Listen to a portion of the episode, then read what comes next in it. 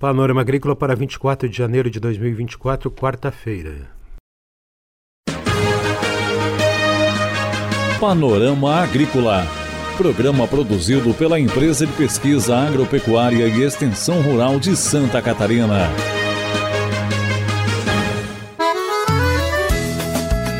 Olá você, amigo ouvinte do Panorama Agrícola. Estamos abrindo o programa de 24 de janeiro de 2024, quarta-feira de lua crescente. Um abraço para você. Na mesa de som está o Eduardo Maia. O ditado de hoje é: A palavra é prata, o silêncio é ouro. Hoje tem mais um episódio da série Espaço Jovem aqui no Panorama Agrícola. Mel, morango e nós pecando meio oeste. E no Zap Rural, Plantas Tóxicas com Carlos Cavicchioli. Fique ligado no Espaço Jovem. Ideias do campo e do mar. Alexson Bordim Polatti, 27 anos, neto de agricultor em Erval do Oeste, contribui no Espaço Jovem de hoje. Ele voltou às origens e transformou a propriedade do gado de leite para apicultura, morango e noz pecan. Confira.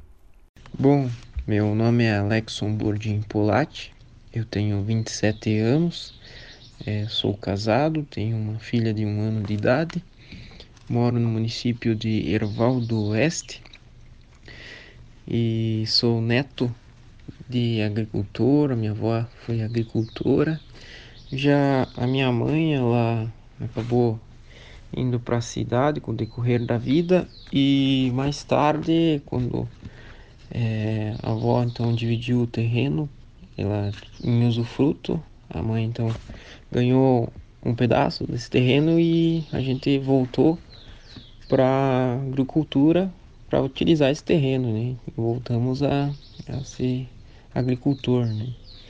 E então inicialmente a gente iniciou a atividade leiteira e a, o terreno que a gente tinha era pequeno e então não dava de se produzir muita coisa como atividade leiteira, que requer bastante área, bastante espaço para você trabalhar e ter um bom rendimento, uma boa rentabilidade com gado leiteiro.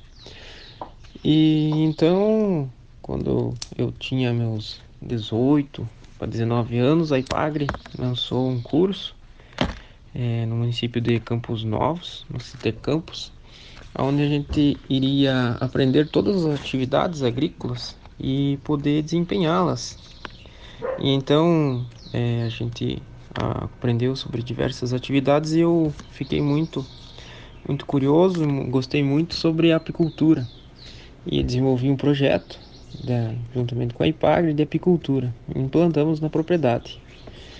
E então, quando eu estava desenvolvendo esse projeto de apicultura, eu pensava em tentar é, aproveitar o máximo que a apicultura pudesse me disponibilizar.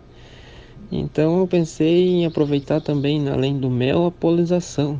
Então eu pensei, pensamos em, em introduzir a fruticultura ah, na propriedade também, aproveitar a polinização que, a, que as abelhas ofereciam. E então começamos com a produção de morango na fruticultura. E quando começamos a comercialização do morango nas padarias, o pessoal pedia muito nozes pecan. E a gente sempre querendo abraçar o mercado, a gente nunca dizia que não tinha. A gente dizia tá para chegar. Porque se tá para chegar levou uns 4 ou 5 anos, mas chegou, né? Hoje a gente já implantou a atividade de, de nozes pecan na propriedade. A gente trabalha com morango e nozes pecan. É, agora a gente já construiu aqui é, uma empresa de beneficiamento de nozes, é, juntamente com um primo meu, que a gente é sócio.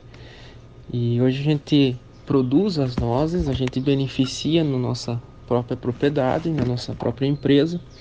E a gente tem algumas receitas também, é, umas receitas caseiras, e a gente pode colocar também no mercado com a nossa marca.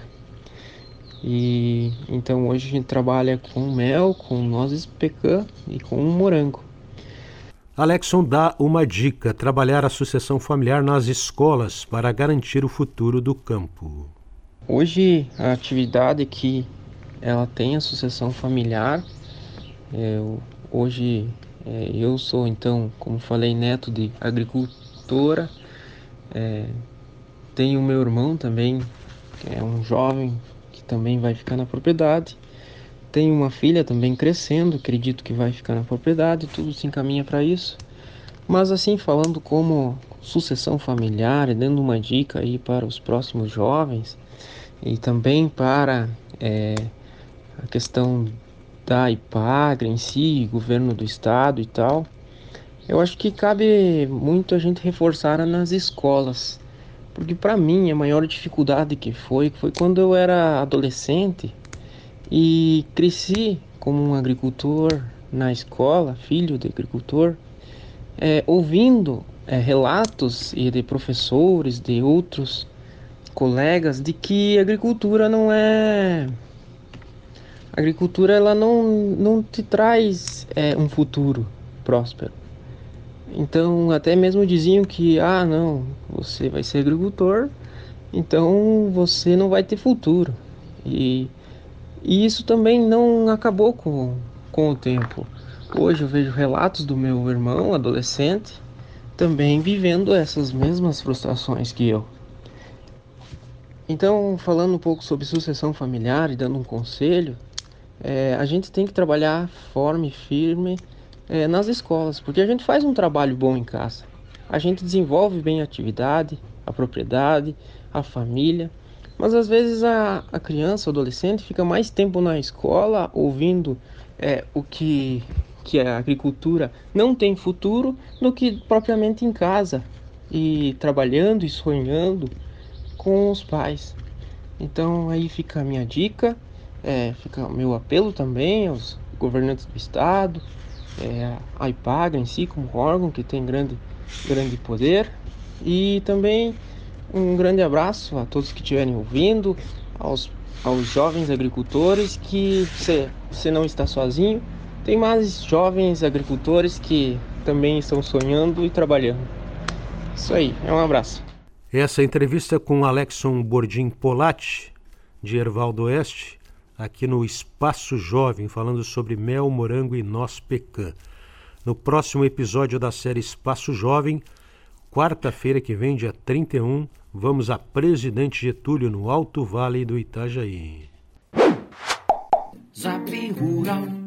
Zap Rural de hoje vem na voz de Carlos Cavicchioli, extensionista da Ipagre, e fala sobre plantas tóxicas. Existem várias plantas que crescem nos pastos e arredores que são tóxicas para os animais. Reconhecer essas plantas e os sintomas é importante para evitar prejuízos. A fotossensibilização, mais conhecida como requeima ou sapeca, é uma condição na qual a pele dos animais fica extremamente sensível à luz do sol, surgindo feridas, principalmente na barbela, nas laterais e em cima da cauda. Animais jovens e com pelagem ou manchas claras são mais sensíveis. Também pode ocorrer enrugamento e formação de crostas em grandes extensões da pele. Os animais também podem ficar apáticos, sem apetite, com lágrimas nos dois olhos, urinando com frequência, em grande quantidade, levando à desidratação. Existem dois tipos de fotossensibilidade, a primária e a secundária. No tipo primário, as toxinas encontradas nas plantas, ao serem ingeridas, se acumulam diretamente na pele, gerando as feridas quando expostas ao sol. Já na fotossensibilidade secundária, a toxina das plantas ataca primeiro o fígado, que deixa de atuar de forma normal e libera toxinas toxinas que também se acumulam na pele, gerando feridas quando expostas ao sol. Independente do caso, a pele do animal fica sensível à luz, surgindo sintomas. Entre as plantas que provocam esse problema estão